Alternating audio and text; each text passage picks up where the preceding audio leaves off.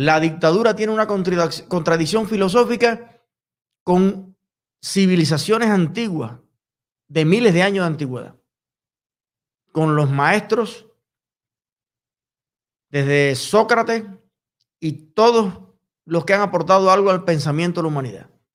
La dictadura no te permite ser y te promete tener.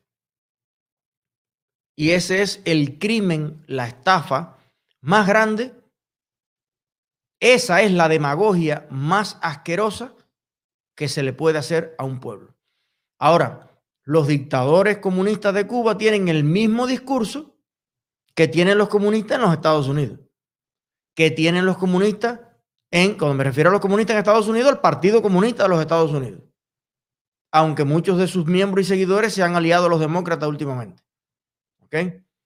A los comunistas en Francia, los comunistas en, en Argentina, los comunistas en Venezuela tienen el mismo discurso te dicen que sin ser un ciudadano empoderado y con derechos, sin hacer, que es el proceso de realización y de creación de riqueza y que parte de lo individual, entonces gracias a ellos vas a tener.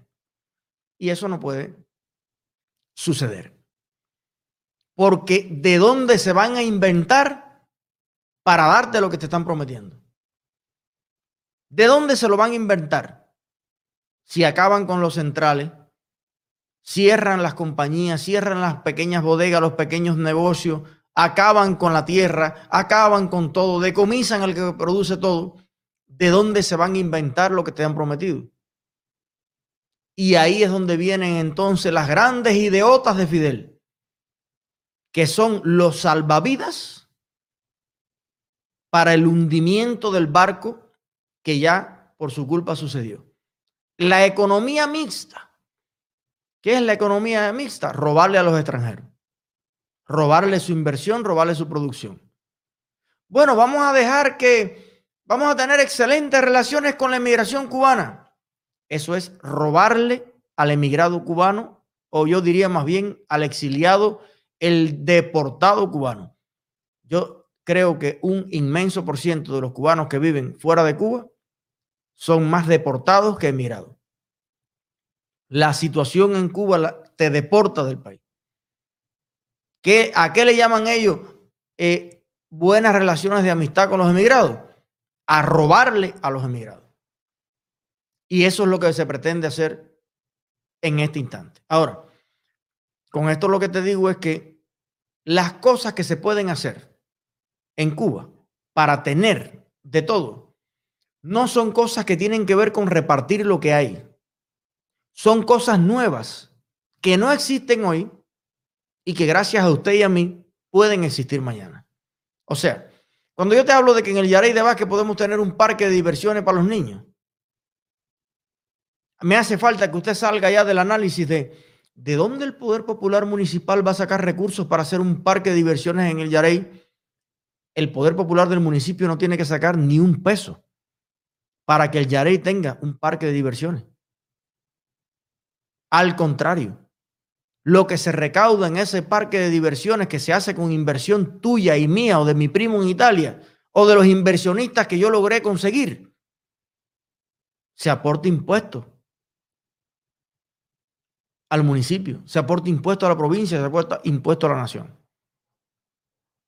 Deje de creer, cubano que me escuchas, que para que existan cosas que no existen en su barrio, en su pueblo, en su batalla, tiene que el Partido Comunista o el Poder Popular invertir en eso, lo que ya se ha robado o lo poco que tiene.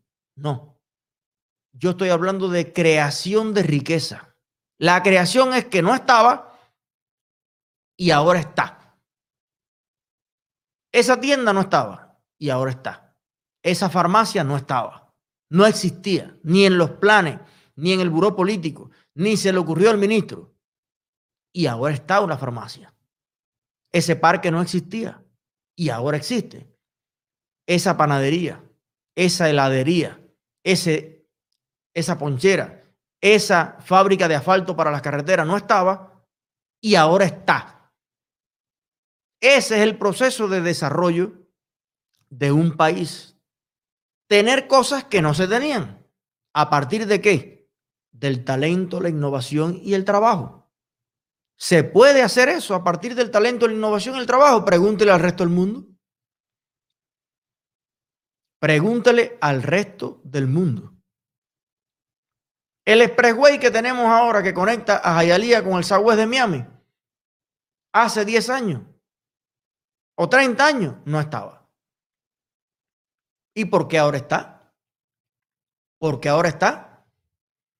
Porque un ciudadano americano con derechos, que ya es un ciudadano con derechos, se graduó de arquitectura, sabe porque nació en Hialeah que hay un problema de, de saturación de la carretera que había y soñó siempre con construir una conexión hacia el Southwest de Miami para que el transporte de carga y para que las personas que vivan allá pudieran llegar a Hialeah a comprar pizzas cubanas. Al mejorar el flujo de transporte, todos esos choferes tienen que almorzar, compran más pizzas en Hialeah, levantan los negocios de Hialeah, esos negocios pagan más impuestos, con esos impuestos se dan más becas universitarias y graduamos más ingenieros civiles para construir más expressway. No sé si tú me entiendes lo que yo te estoy diciendo. Julio, ¿tú me entiendes? Perfectamente, se entiende lo que estoy diciendo. Pero todo parte en la vida. Abuela mía, Violeta Pérez, amor de mi vida, y todas las abuelas cubanas que me están escuchando. No se puede tener absolutamente nada si tú antes no eres un ciudadano libre, con derechos. Si ese ingeniero que se graduó con tanto esfuerzo, trabajando por las noches en un restaurante, se pagó la carrera para hacerse ingeniero civil, cuando quiere resolucionar los problemas de Jayalía, de su comunidad, y dice, aquí lo que hace falta es un expressway para traer gente del Southwest a comprar pizzas a Jayalía, y para que los camiones de carga vengan para la factoría.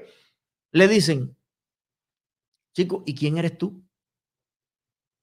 ¿Quién eres tú para plantearte que hay que hacer un expressway?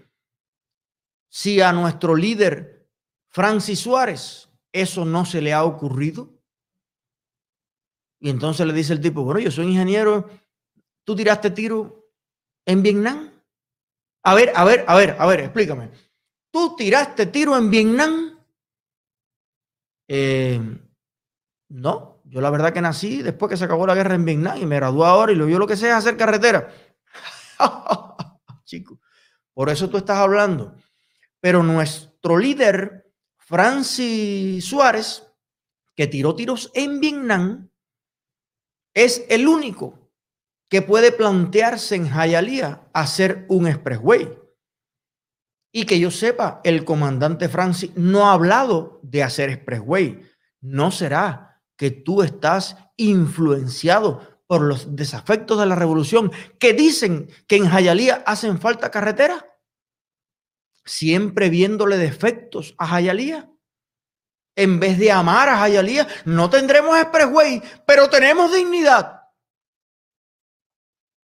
No venderemos más pizza para que haya más impuestos y crezcan los negocios, pero le vamos a decomisar la pizzería porque por alguna razón usted joven que debiera ser revolucionario se ha cuestionado las cosas. ¿No será que usted se ha puesto de acuerdo con los que hacen pizza para subvertir el orden de Jayalía?